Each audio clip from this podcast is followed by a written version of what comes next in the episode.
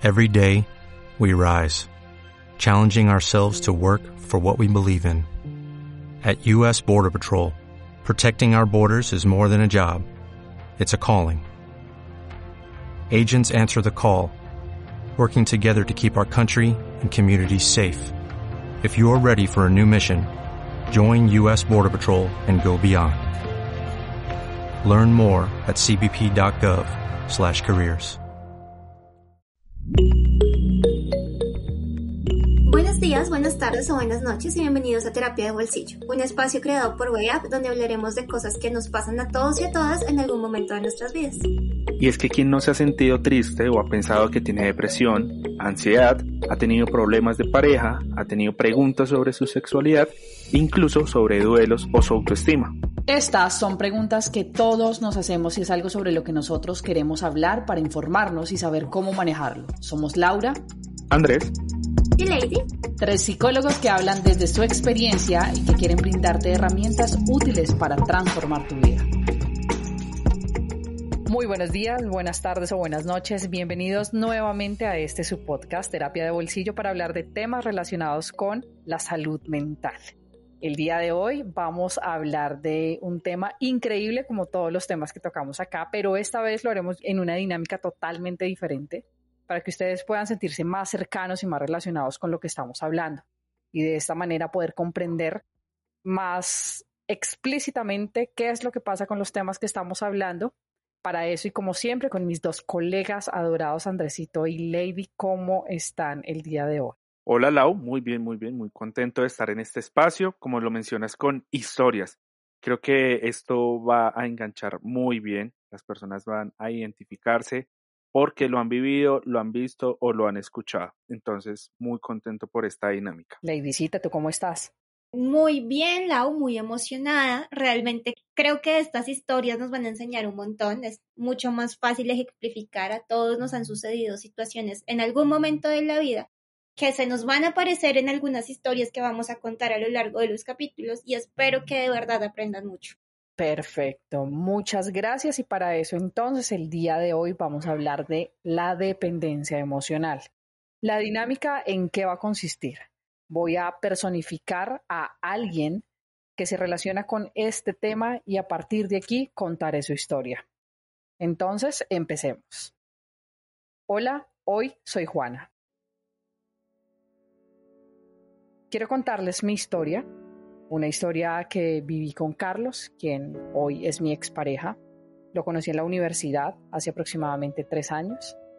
Nos conocimos porque veíamos muchas clases juntos, teníamos muchas cosas en común y después de un tiempo de ser amigos decidimos formalizar la relación. Al comienzo era todo muy lindo, como al comienzo las relaciones suelen serlo. Solíamos compartir muchos espacios a solas, intimábamos mucho, compartíamos, eh, no sé, salíamos a cine, bueno, todo lo que suelen hacer las parejas. Con el tiempo teníamos discusiones, por supuesto, teníamos muchísimas diferencias que no me parecían graves, hasta que empecé a evidenciar cosas y situaciones en particular que me empezaron a asustar un poco y que vine a entender muchísimo tiempo después de hablar con mucha gente esto sucedió cuando empecé a salir con mis amigos y continué saliendo con mi familia. Él empezó a sentirse molesto, a evidenciarse inconforme con que ocupara mi espacio libre con otras personas que no fuera él. Empezó a hacerme reclamos, empezó a decirme que a él le gustaría que yo compartiera más tiempo eh, dentro de la relación, por supuesto. Después de un tiempo empezó a ponerse un poquito más agresivo, a insinuarme que salir con mis amigos era una perdedera de tiempo, que yo no le dedicaba el suficiente tiempo a la relación, que estaba afectando y estaba dañando mucho la relación, que todo era mi culpa, que mm, si yo seguía saliendo con el resto de personas, iba a ser muy difícil que pudiéramos continuar la relación. Después de eso, cuando salía con mis amigos, me llamaba muy molesto, me apagaba el celular, me gritaba, me insultaba, me decía que yo no cuidaba la relación, que yo lo detestaba, que yo le hacía daño, que yo, en fin, estaba acabando con todo lo que los dos habíamos construido durante el tiempo. Para evitar ese tipo de discusiones, empecé a alejarme de mis amigos, solo para complacerlo a él. Seguí saliendo mucho más tiempo con él, lo que también me impidió salir con mis familiares, compartir con ellos. Y así empecé a alejarme de todas las personas que en algún momento fueron importantes para mí. Después de un tiempo, cuando ya las discusiones no se presentaban por este motivo, por este factor en particular, sino que yo simplemente hablaba con alguien, él se estresaba muchísimo, le daba ataques de rabia, me gritaba, me insultaba, me empujaba, me ultrajaba, me decía un millón de cosas que honestamente hoy me duele recordar. Bueno, en esta historia creo que podemos identificar varias cosas da muchas señales en las que comenzamos a ver que hay un desequilibrio en una relación. Pero algo muy interesante de esta historia es que empieza como muchas otras, una historia de amor como cualquier otra.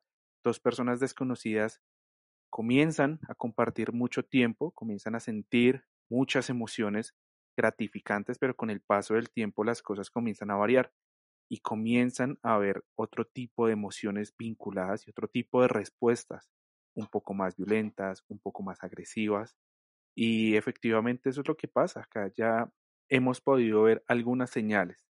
Algo que efectivamente en este tema de la dependencia emocional comenzamos a evidenciar. Y es que comienzan a haber desequilibrios. Y eso es algo fundamental que igual vamos a seguir viendo en esta historia. Entonces, con el tiempo, em, empecé a sentirme culpable cuando él se enojaba. Sentía que yo era la que ocasionaba ese estado de ánimo en él. Sentía que yo era la responsable de todas las discusiones, de todas las peleas. Me empecé a sentir inferior. Empecé a sentir que él me hacía un favor por estar conmigo, porque además me lo reiteraba muchas veces y me decía que nadie se iba a fijar en mí, que nadie me iba a aguantar, que nadie se iba a fijar en mi físico ni en mi forma de ser, que yo, era, yo no era lo suficiente inteligente, suficientemente inteligente como él y que por este motivo yo debía agradecerle por eh, tener una relación estable con él, porque él se había fijado en mí, entonces empecé a compararme con un poco de personas, empecé a sentirme fea, empecé a sentirme muy insegura de mí, empecé a sentir que no era lo suficiente para estar con él ni con nadie. Poco a poco, mm, sumado a las culpas y el baja autoestima eh, que se estaba evidenciando en mí, empecé a notar que lo necesitaba, era una necesidad realmente emocional. Yo sentía que sin él no podía vivir, que él era mi mundo y que si él no estaba presente, nadie en la vida se iba a volver a enamorar de mí. Ella se sentía muy preocupada, se sentía muy angustiada porque ya necesitaba saber que él sí quería estar con ella y estos pensamientos se volvieron en ansiedad. Esto puede ser preocupante porque también se estaba desesperando, se estaba sintiendo triste, se estaba sintiendo mal. Y me imagino que a lo largo de ese tiempo cada vez fue perdiendo confianza en sí mismo. Lo cual eso, así como Andrés lo decía en algún momento, los desequilibrios hacen que esto pase porque esto se convierte en un aprendizaje, ya que es un continuo en el cual hay un maltrato. Este maltrato llega al punto en donde las personas se lo tienden a creer y hay consecuencias como la ansiedad o como la depresión. Es por eso que hay que prestarle tanta atención. Hubo ciertas ocasiones en particular que eh, me dijo de manera directa que no hablara en público, que no hablara con sus amigos, que no, que no opinara nada porque sentía él que lo ridiculizaba, que todo lo que yo decía sonaba tonto entonces empecé a quedarme callada en las reuniones, empecé a ahorrarme mis comentarios porque sentí que eran comentarios tontos, banales. Mm, después de eso siguió controlando mi manera de vestir, que fue algo ya en particular, que em, me lo dijo un día en la tarde cuando estábamos alistándonos para ir a un evento social, me dijo que me veía horrible con lo que me estaba poniendo, que me cambiara de vestimenta, que me pusiera algo que me cubriera más, que me veía morbosa, que me veía vulgar y que no le gustaría salir con alguien hacia la calle. Todavía me sentí mucho peor por eso porque empecé a cambiar toda mi indumentaria, empecé a vestirme de manera diferente porque a él le gustaba otro estilo. Al comienzo pensé que lo hacía porque me quería y creo que durante toda la relación uno entiende o lo vuelve sinónimo de querer el hecho de que te controlen y empiecen a afectarte de esta manera y finalmente cuando hacía, cuando nos reuníamos en público, Hubo ocasiones en particular en las que hacía muchas bromas hirientes, pero me ponía a mí como punto blanco, me ponía a mí como el centro de atención y las bromas eran conmigo frente a las demás personas. Yo me reía, por supuesto, porque creí que era parte de las conversaciones que se daban en grupo, pero me dolían me afectaban mucho a nivel emocional. No fue hasta mucho tiempo después que pude descubrir exactamente las consecuencias de todo lo que esto generaba en mí hasta que entendí que estaba mucho más triste de lo normal, que sentía que mi vida no tenía sentido, que todo giraba en torno a él.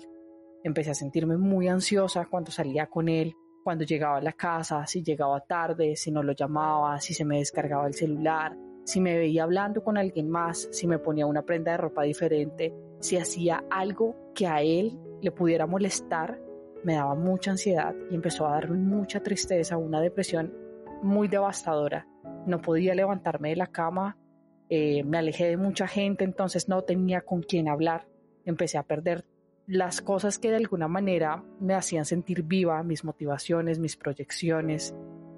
Y ahí, en ese momento, cuando hablé con una amiga que en ese entonces se acercó a mí y me contó, me evidenció, me abrió los ojos con respecto a lo que ella estaba viendo en mí, en mi cambio durante la relación, fue que tomé la decisión de ir al psicólogo. Acá creemos nosotros que cambia la historia, que hay algo de un antes y un después, un punto en el que la historia comienza a tornarse diferente y es porque este tipo de decisiones le han cambiado la vida, no solamente a esta persona, sino a muchas otras. Y es porque si se dan cuenta, en un relato de cerca de unos minutos, pasamos de el amor idílico, ese amor que uno esperaría que fuera ideal, a algo que es terrorífico, que da miedo incluso pensarse que nosotros podamos llegar a estar así. Y es porque esto puede ocurrir en cualquier momento y a cualquiera de nosotros. Que hayamos tenido alguna relación estable no quiere decir que estemos exentos o exentas de poder tener una dependencia emocional hacia alguna de nuestras futuras parejas o de la actual. Así es, en este caso, pues ya saliendo del rol que interpreté, es algo muy frecuente, lamentablemente. Creo que muchos de los procesos terapéuticos que llegan a nosotros se basan en asuntos similares a este y en las consecuencias que deja una dependencia emocional y todo lo que conlleva el maltrato psicológico que no es tan evidente como el físico porque deja una marca, sino que más bien deja unas secuelas bastante difíciles de reparar con el tiempo. De aquí entonces parte un análisis intensivo que le damos a este tipo de casos en particular. No sé, Lady, qué opine al respecto de la historia que escuchó. ¿Cuál es tu punto de vista frente a esto? ¿Cuál es tu opinión? Yo creo que es mucho más común de lo que nosotros creemos realmente, pero también, pues, es una persona que a lo largo del tiempo fue perdiendo confianza a través de esos pequeños detalles que te decían diariamente. ¿Por qué? Porque se volvió un aprendizaje. Para ti va a ser mucho más difícil como persona si escuchas todos los días como no es que no eres suficiente, no es que no eres tan buena en algo, no es que te vistes mal, pues que te lo creas en algún momento de la vida. Y esto fue lo que sucedió con esta chica, con Juana, al punto en el que ya no se sentía conforme consigo misma y andaba temerosa todo el tiempo. Creo que, aunque sí, aunque a todos nos puede pasar, creo que podemos tener esas como red flags en algún momento de la vida para hacer que esto no llegue a este punto.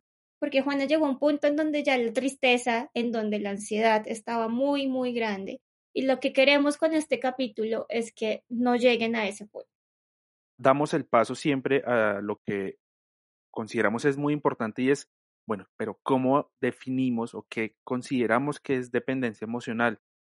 Para muchos autores en la literatura, la dependencia emocional se refiere a algo muy concreto y es a la necesidad afectiva extrema de una persona que siente hacia otra a lo largo de sus diferentes relaciones de pareja. Eso lo podríamos definir como la dependencia emocional.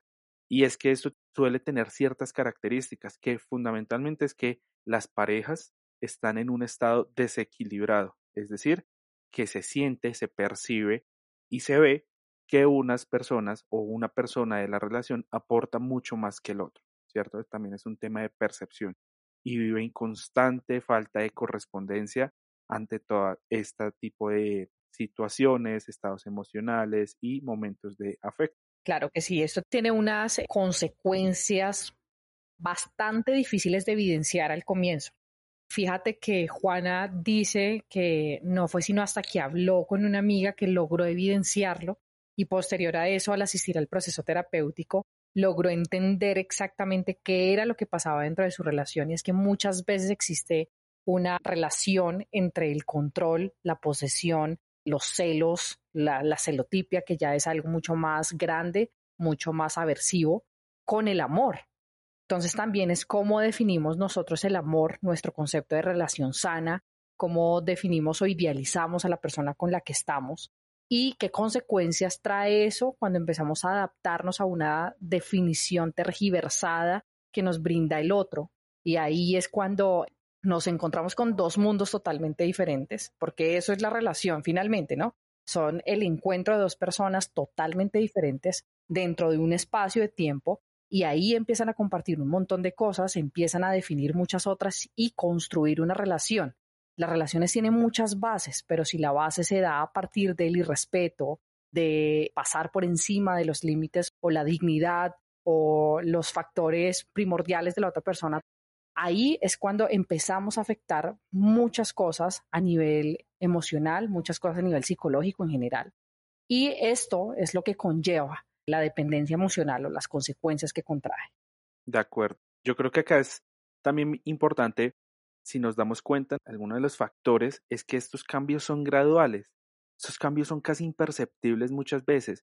Un día me alzó la voz, otro día me alzó la voz un poco más, hasta el momento en el que ya me gritó y entonces del grito pasó a gritarme no solamente en la casa, sino en la calle, ya no solamente en la calle, sino en contexto de reuniones y así, si se dan cuenta, por eso es que muchas veces es complejo darse cuenta y es porque estas cosas van escalando normalmente en las relaciones y por eso es que siempre hay que estar muy pendientes de esto, porque mi pareja me ame y yo ame a mi pareja no puedes, no quiere decir que en algún momento no comencemos a convertir algún tipo de acción o de nuestro comportamiento en algo que considere y comienza a generarse algún tipo de violencia dentro de la relación. Entonces creo que eso es fundamental también estar siempre muy atento, no como yo voy a ser víctima de dependencia emocional o de violencia en la relación, pero sí tenemos que saber cuáles son los límites que nosotros estemos claros hasta qué punto llega qué tipo de comportamiento. Exacto. Para eso me gustaría que diéramos unas recomendaciones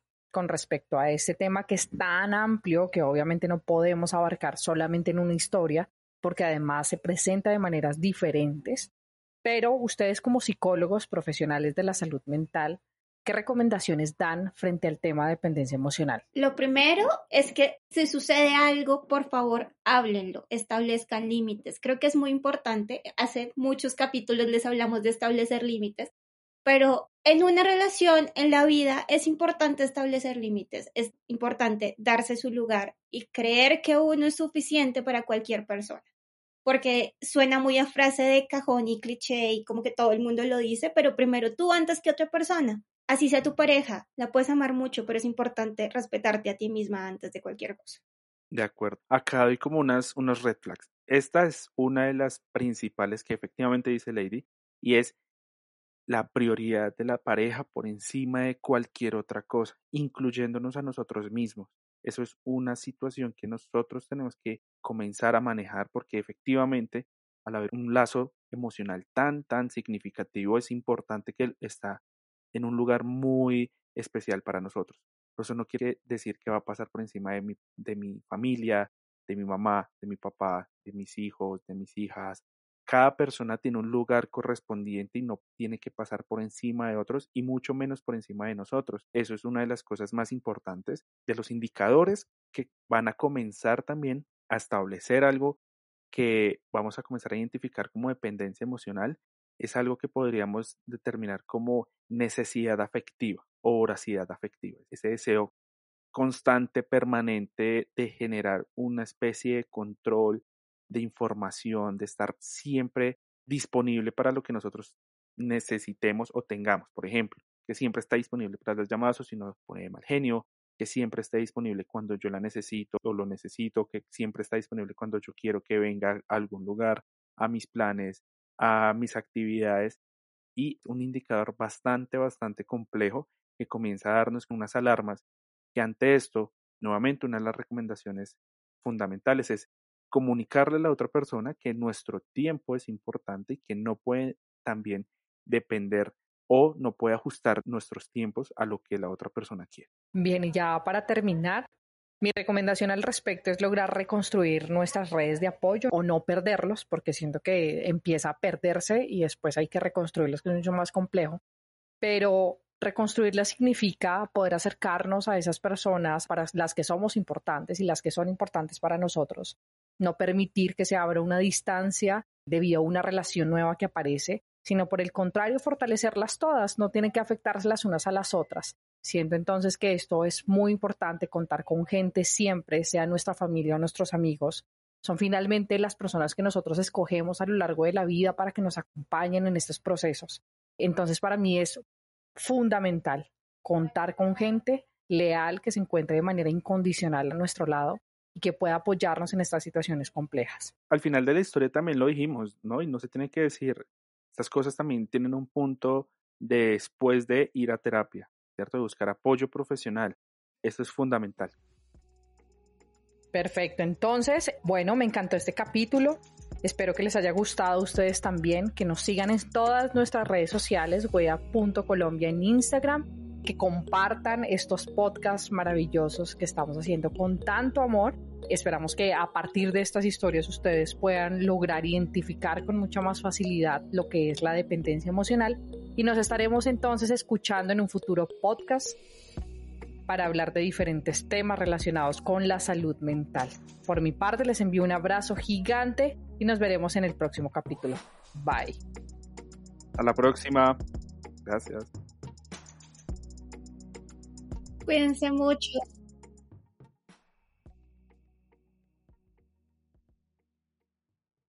Dale más potencia a tu primavera con The Home Depot. Obtén una potencia similar a la de la gasolina para poder recortar y soplar con el sistema OnePlus de 18 voltios de Ryobi desde solo 89 dólares. Potencia para podar un tercio de un acre con una carga. Potencia para recortar el césped que dura hasta dos horas. Y fuerza de soplado de 110 millas por hora. Todo con una batería intercambiable. Llévate el sistema inalámbrico OnePlus de 18 voltios de Ryobi. Solo en The Home Depot. Haces más. Logras más.